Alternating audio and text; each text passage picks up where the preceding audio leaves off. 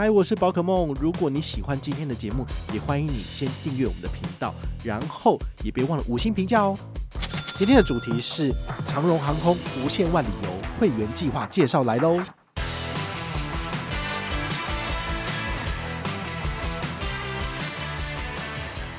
沟通上面比较没有困难，因为讲国语、讲台语都没有问题。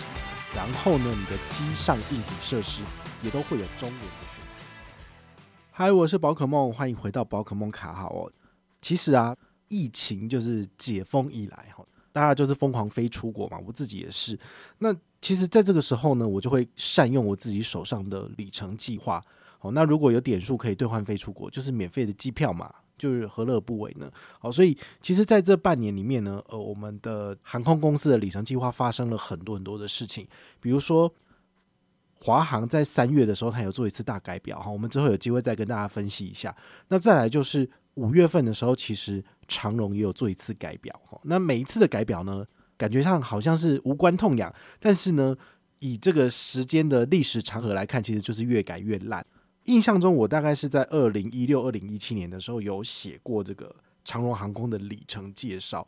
那那个时候呢，其实通常都是因为我有换票，然后我就有研究，所以就是在整理给大家知道。那这一次也是一样哈，这次因为我换了这个商务舱，所以我就特别再把它的游戏规则整个检视一遍，然后找出其中的亮点。那我自己也是这样子兑换的。好，所以今天的主题呢，就是来跟大家聊聊长荣航空的里程计划，尤其是这个无限万里游。那怎么样去累积里程、兑换里程？要跟大家分享的。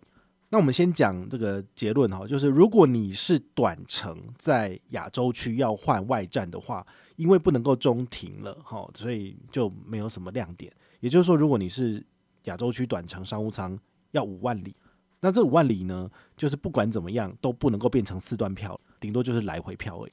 所以大家会觉得 CP 值比较不高。但如果你是换跨洋洲的，啊，比如说你是换，比如说亚洲区到欧洲区或亚洲区到美洲区的，哦，那就很划算了，因为就是最高十五万里，然后你就是可以加入中停点之后，最多有一样变成四张票。好，那我觉得这一点的话是还算堪用，就是呃，跟其他的航空公司里程计划比起来，好，同样的十五十六万里，但是你可以开出至多四张机票，这是 CP 值比较高的玩法。但是它的问题就是，如果你没有那么长的假期。可以在一年之内出国三次，而且又是要飞欧洲那么长的时间，那么这个里程计划是明显不适合你的，因为它真的会花比较多的钱跟花比较多的价。好，那吃小资族不可能有那么多钱飞出去玩。好，不想要飞美国、欧洲的，那其实真的是不适合你。但是对于我来讲，我觉得这是呃我看到的亮点，哦，就是仅存的亮点了。如果他最后连这个外站票啊、中停都拿掉的话，我真的觉得我就不会再用它了。吼，是真的，真的是这个样子。好，那如果你是六月一号之后改表之后才来换票的，就符合现行的规则。那如果是五月三十一号以前你就有去长荣去开票的话，那你应该还是可以开出所谓的。亚洲区外站来回的四段商务舱机票，那么从你开票的当下起算三百六十五天以内把行程飞完都是符合规则的。好，那如果你要改票的话，就是还要再额外支付一些费用啦。好，那我们现在呢，来跟大家聊聊这个谁适合使用长荣的无限万里游的里程哦。呃，如果你有在研究就是长荣跟华航的里程计划，你会发现他们两个就是互相抄袭，差不多差不多。好，所以其实就是 for 台湾人，你是 base 在台湾。而且喜欢以台湾就是为出发去其他世界国家，而且不喜欢转机。好，所以我说我说真的啊，就是年纪大了之后，我自己也不喜欢这种，就是一定要到第三地转机之后才能够到这个目的地的部分，因为真的很累。说真的，因为你转机下来之后呢，你还要再等一段时间，然后飞机好了，你可能还要再跑到另外一个航厦，或者是跑到另外一个登机口，其实都是需要花时间的。好，那。年轻的时候你可以这样子玩，但是年纪大了之后，你只希望能够直飞。比如说我要去英国，我可以台湾搭飞机，然后终点站就是英国，就到了就好，或者是罗马，这样不是很简单吗？为什么我一定要就是呃飞到日本，还是飞到香港之后转机，或者是到新加坡转机这样子？那当然有例外了，因为每一个航空公司他们自己的 hub 哦，在不同的国家，比如说长荣跟华航就是以台湾为 base 嘛，所以一定是从台湾出去。这样子辐射出去是最简单的。那如果你喜欢的是日籍航空，那就一定会在日本东京。所以你不管怎么样，你要去飞欧洲，你还是要去美洲，一定都会经由日本的 HND，好，就是那个 Haneda 跟那个 Narita 飞出去，好，所以这是没有办法。那如果你是喜欢国泰的，一定是从香港飞出去，所以你不管要去欧洲还是要去其他地方，去澳洲，一律是由香港转机，好，这没办法，就没有办法再从台湾再出去这样子。所以对于台湾人而言的话，我觉得累积长荣跟华航的里程还是有一定的吸引力，因为比较方便，然后再来就是沟通上面比较没有困难，因为。讲国语、讲台语都没有问题。然后呢，你的机上硬体设施也都会有中文的选择。国泰可能会有啊，但是其他的国家我就不敢肯定说一定会有中文的这个语系啦。好，所以如果你喜欢的是这个台湾人的服务，那毕竟长荣也是嘛，而且它是这个五星航空从来都没有就是掉下去实施过的，所以它的确也是我心目中的首选。再来，这个无限万里游的这个会员资格呢，它把他们的会员区分成四个等级，好，有绿卡，然后有银卡、金卡跟钻石卡。不同的会员等级其实有点像我们陆阳毛悠悠班，就是有一般成员，然后悠悠班成员跟基础班成员。那你对这家航空公司所做的贡献越多，你就能够往上晋升不同的等级。那不同的等级跟等级之间差异是什么？比如说你可以有优先登机，然后你的行李可以优先出来，然后你可以进去贵宾室之类的，哈。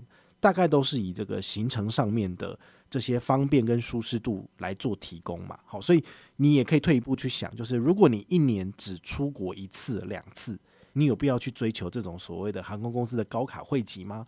因为对于你来讲根本没有差。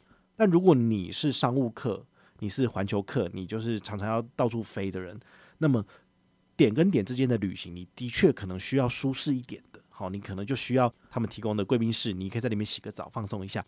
那追求航空公司的高卡汇集，对你来讲才是比较有意义的。那再来就是这些高卡汇集都是用钱或者是用铁屁股堆出来的，它需要你一年飞二十三十个航段，这个意思就是说来回机票就是算两个航段，所以你二十个航段你就是要飞出去十次，你一个月可以飞出国一次吗？如果你真的没有办法的话，我个人觉得这也的确是不切实际。哦，所以呃，坊间可能有一些呃布洛克或者是有一些 KOL 在教你说怎么可以去拿到这些高卡会籍。当然，最简单的做法可能有一些是你办了这些航空联名卡，然后他就给你一个比较好的会籍。那国航可能还好，但是可能在美国的航空公司就有这样子的服务，那你就是缴年费去拿到高卡会籍，这个也完全 OK。好，所以你必须要针对你自己本身的需求，然后来。决定自己要不要追求这所谓的高卡，对我来讲，我永远都是各个航空公司最基本的、最普通的那个。就是如果没有买商务舱的票或没有换商务舱的票，我就是跟着大家一起排进去。我觉得这也没有差，因为呃，对我来讲，出去玩的旅程里面呢，飞机票就是头跟尾。好，头跟尾的话呢，它其实不会占我整个出去旅行的舒舒适度的很大一部分。所以，如果你偶尔比较不方便一点，我觉得也是可以接受的。但如果你要让你的整趟旅程感觉起来非常的完美，那么你就要花很多的钱。比如说你要买商务舱的机票，或是换商务舱的机票，然后出去呢要住好的饭店，这也要花钱。然后回来的时候也是商务舱。那这样的话呢，我觉得一般人可能比较难去做到这样子。所以我们就看自己的能力来决定。好，那我的话就是能换票就换票嘛。那、啊、换票对我来讲，我只要支付机场税跟宾险。那剩下的东西就是航空公司会给我的，好，我的行李箱也可以优先出来，然后我也可以优先登机，我觉得这样就很爽了，好，所以这个是我个人的见解。那再来，这个长荣航空的这个酬宾机票的部分呢，呃，它的兑换规则是怎么样？哈，我们刚刚一开始有稍微简单解释过了，哈，我这边再跟大家完整的复述一遍，就是呃，长荣航空它把全球分为四个不同的区域。亚洲区的话，就是有分台湾、港澳、东北亚跟东南亚。那再来就是大洋洲，大洋洲就是澳洲啊、纽西兰那边，然后还有美洲跟欧洲。所以有这四个不同的区块。这四个不同的区块，只要是跨洋洲的旅行，就是所谓的长程。长荣航空有多少航点呢？我上网查了一下，它的航点只有六十一个。我觉得其实有点少，因为华航的话，因为我同时有在查，华航有一百八十几个航点，所以我就觉得哦，不愧是我们。中华民国代表的这个国家的航空公司嘛，华航，所以它其实有时候有一些不是为了赚钱的线，它也要开，哦，是为了要呃拓展外交啊什么鬼的，好，那种奇怪的国家通通都有，我也是觉得有点纳闷这样子，好，但是呢，与旅行的舒适度来讲的话，我觉得只要是商务舱都不错了，好，但是以实物来讲，我觉得华航的商务舱有时候也不是很好吃，我不是很喜欢。对，目前为止我觉得长荣的商务舱还不错吃。对我自己的感觉是这样子啊，但是每个人那个都不一样这样子。但是素食其实已经很难做到好吃，尤其是机上餐就更难吃。尽管它跟什么什么阳明春天啊、小小素食有做联名，我觉得那个都不会是好吃的，因为都是微波食品。好，真正好吃的东西其实还是从厨房里面端出来，是热腾腾的才是最好的这样子。好，那国际线以亚洲区的兑换标准来讲的话呢，经济舱是三万五千里，商务舱的话是五万里。好，这个部分它还没有改二。所以这一点的话，我个人觉得稍微还可以用一点，因为隔壁棚，也就是华航的部分，它的商务舱亚洲区已经来到六万里，更难用。所以我会觉得说，同样的里程累积，对不对？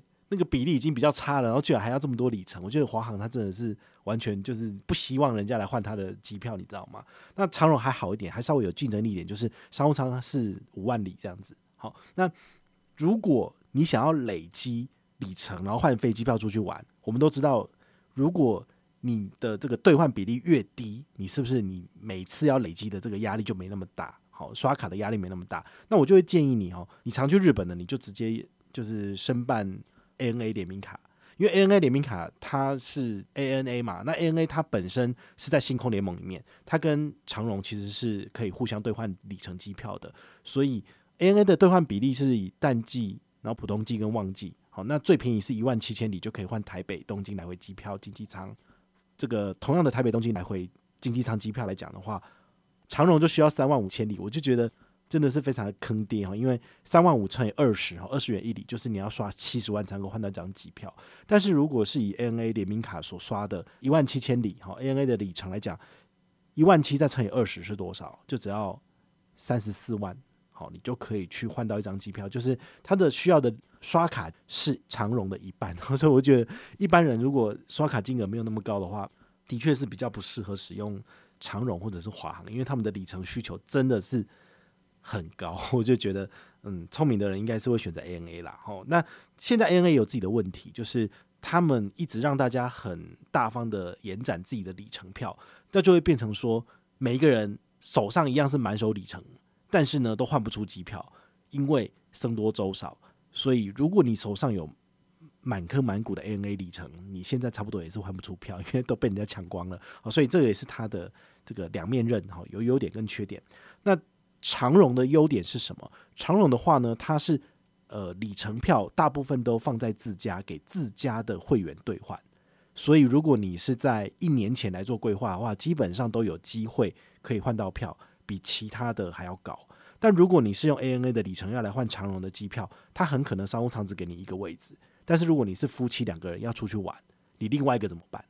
你另外一个就是要花钱买了，不然就是搭经济舱哦。所以会有这个问题，就是如果你想要两个商务舱，那基本上你用其他航空公司的机票来换长荣，他不太会给你。但是如果你是长荣自己的里程，然后在他们的线上或者是电话或者是现场换，通常都会有，哦，所以这个的话，我觉得是有一个蛮显著的差异。然后，毕竟自家的孩子当然是他会给的比较多嘛，那其他人其他友航给的放票的部分就会放的比较少，哦，所以这点大家还是要特别去注意。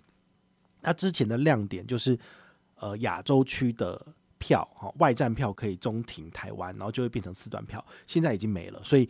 如果你想要玩这种所谓的两张票变四张票，我会建议你改成以这个长城的商务舱来换，会 CP 值比较高。长荣在改表之前，其实它的呃商务舱哦，现在也一样，就是不论飞美洲还是飞欧洲，通通都是十五万里。十五万里的部分，你就可以换到来回票。那如果是外站来回票，再盯上中停或转机在台湾，你就可以换成四张票。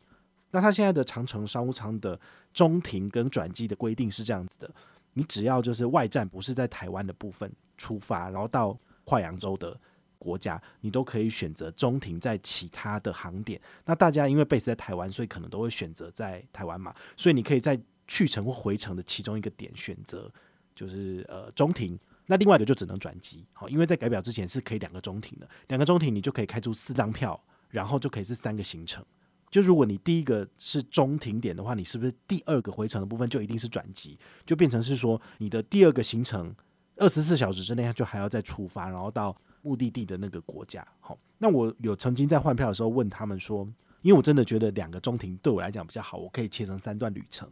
那如果第二跟第三段旅程结合在一起，对于小资族来讲更困难，因为你就要请更多天的假。好，这是一个问题。那我就问他们说：“诶，我可不可以就是呃最后一段我就可以拉掉，我不要打这样子？”然后他们说：“因为台湾是一个转机的点，所以开不出来的，他一定会让你把行李直挂上去。”好，那以我的例子来讲，就是我是换这个东南亚嘛，好，从曼谷飞巴黎，而不是中停台湾，所以第一段中停台湾中间超过二十四小时没有关系，但是第二段转机回来的时候就会有压力了，因为如果你在巴黎把你的行李挂上去，你跟他讲说我的行李在台北要拉出来，他不会理你，因为很多人之前都做过这种事情，所以他们地勤大概都有一套因应的措施，尤其是。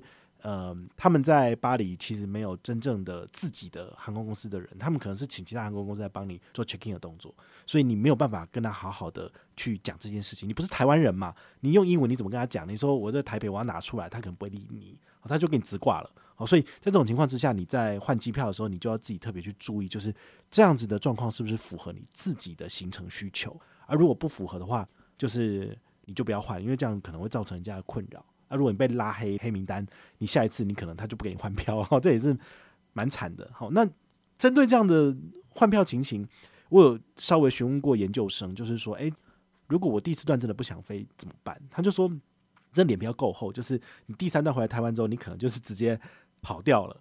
那他们当然不会把你的行李就是带着飞到你的终点嘛，因为这样很奇怪啊。而且如果你没有爆炸物怎么办？所以他就是会在登机口大喊你的名字。然后最后呢，就把你们行李脱掉，那因为延误到其他人的时间，好，所以我觉得这的确是一件不好的事情，所以我也不打算这么做。所以如果你们也要换这样子的票的话呢，请你要特别去注意，就是不要发生这种情形，不然的话就会很丢脸。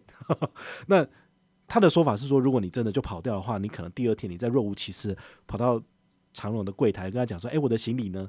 嗯，就会搞得非常的难看。所以我我我自己是一个脸皮不是很厚的人，我就不会让这种事情发生。所以如果你们脸皮够厚的话，也许，但是我我我真的不建议，因为我觉得这样真的太丢脸了。好，但是呢，没办法，因为它就是改的比较不好用，一个中停跟一个转机点就会发生这种情形。但反过来，如果你是累积在华航，华航它这次的里程改二，它并没有把这个两个中停点拿掉。也就是说，如果你是长城线的商务舱，十六万里，好，十五万里跟十六万里就是美东美西的差别，那你用。华航的十六万里，你可以换出两个中停点的机票，这样是不是两张票真的变四张票？那就很棒。好，所以呢，这中间差了一万里哈，十五万里跟十六万里，对于我来讲，我就觉得，那我可能会倾向于以后就换华航的，因为华航真的不会让我有压力，那我又可以就是呃生成三个行程，好，对我来讲是很不错。然后一年只要出国一次去中长程的。欧洲或是美洲，我觉得其实也够。那剩下的两个短程，你就在呃东北亚或东南亚玩，我觉得也很好。好，所以对于我们被子在台湾的人来讲的话呢，我觉得华航好像目前比较友善一点。那如果是长荣的话呢，你就自己要去想想，你就是第二段跟第三段你要出去玩的行程，你就是要连在一起。对，那那就是看你自己的假期是不是可以能够去支付这些假期的这个时数嘛。好。讲完了这个兑换的规则之后呢，我还是要提醒大家有一些注意事项哦。这个虎迷大大曾经说过一句名言，他说里程呢就像钻石一样哈，越大它就越有价值。好，的确是这样，没有错。就是当你要换里程的时候呢，长荣就是呃十五万里为单位来去做兑换商务舱嘛，那你可以开出外站票，就是两张票变四张票，真的是很划算。那如果你的里程不够的话呢，你只能开经济舱，那经济舱也需要十一万里。如果可以的话呢，请你就是集中火力来累积里程，那到时候兑换出去，你才会觉得比较划算。好，真的是这个样子。那还有另外一个就是，你如果是一个人是十五万里，两个人就是三十万里，以二十元为一里来做计算的话呢，三十万乘以二十就是六百万。对，你有可能就是在两年、三年之内烧到六百万嘛。所以，呃，如果要年年飞商务舱出去玩的话呢，又不想花现金，其实你真的要刷很多很多很多，你才有可能去。达到这样的门槛，好，那我我觉得大家就要去思考你的消费能力有没有到那么多。如果没有的话呢，你可能就是没有办法年年就搭商务舱去欧洲或美洲，你可能就是每两三年才能一次。好，但是呢，只要一次，那也绝对是划算的，远远比现金回馈就是还要高了。好，那提醒大家哦，这个玩里程的话呢，一定要有计划的去做累积。那你不要三心二意，今天累积亚洲万里通，明天累积长荣，后天累积华航。我跟你讲，你这样子是成不了气候的，怎样都换不出来。因为这三个航空公司的里程机票就是不能够一起累积。好，唯一我觉得可以，就是让你比较轻松的，而不是刷卡就永远就是在这个航空公司的，你就是使用 Cube 卡或使用旅人卡。那么你。在账上的这些里程数累积到一定的数目之后呢，你再统一转到你要兑换机票的航空公司的里程计划里面去，这样子你才会有最完整的自由度。不然的话呢，你你累积亚万，你就永远只能在亚万了。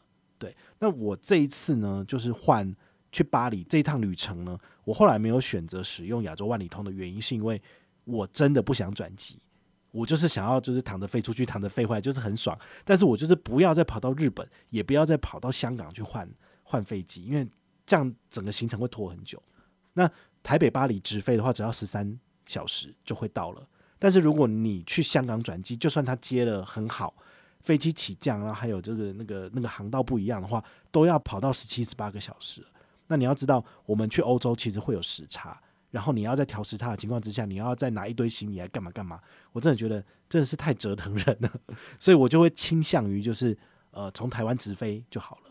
好，但当然如果你想要呃去其他的国家顺便去游历游览的话呢，那的确也是一个可以的选择。但是我就是老人家，我就不要了，所以我就宁愿一次就是三十万里进去长荣，然后就一次换两个人的机票就飞出去，就这样子，然后就一次就就 finish 这样子。好，所以。每个人的人生阶段要的东西不一样，有的时候你可以就是去很多不同的国家，然后蜻蜓点水，或者是行军式的，这是很不错。年轻人会这样子，我也很鼓励。但是当你年纪大了之后呢，你可能就是想要去一个地方深度旅行。对，像我自己就是这次预计在巴黎待十天，但是这十天呢，就是也没有要去什么地方，但是它就是一天，你可能就一个博物馆，你就可以就是爽爽看了。哦，所以我觉得不同的年纪。然后再做不同的旅游规划，真的是不太一样哦。所以，我我觉得这个是很有趣的。那你们也可以去思考，就是这件事情，出国去玩，搭商务舱去很远的国家，对你来讲是有吸引力的吗？而如果是有吸引力的，那你就值得透过信用卡的点数系统去帮你圆梦。但是呢，你又不用花很多的钱，因为真金白银买。我自己查过了，明年六月份的台北到巴黎的来回机票，一个人要十六万。两个人就是三十二、三十三万，非常非常的贵。那你如果有现金，当然直接买下去就好了哈。但是如果你是用里程换票的话，而且我还是换外站票，我还要去，我要去曼谷。对，那曼谷的那两张商务舱机票再算进去，其实就不只是三十二万了，可能就是快四十万了。对，所以对于我来讲呢，把三十万的里程丢出去，然后换了四十万等值的机票回来，我觉得非常的划算。哦，所以这件事情要怎么做到呢？就是透过我刚刚讲过的两张信用卡，第一张是 HSBC 旅人卡，第二张是国泰世华的 Cube 卡。光是这两张卡片，我就把我的全家的消费全部就是灌进去，两年就可以拿到这个礼数了。好，所以我觉得每个人都可以去做到。那重点是你有没有心，你愿不愿意就是集结你们全家人的的力道，消费力道？因为说真的，你怎么可能就是在台北生活，或者是你在台湾生活，完全都不会刷到卡？完全都不会消费，你只要有消费，透过信用卡累积的礼数，你的确是可以做到这样的事情。你们这个是绝对可以参考的。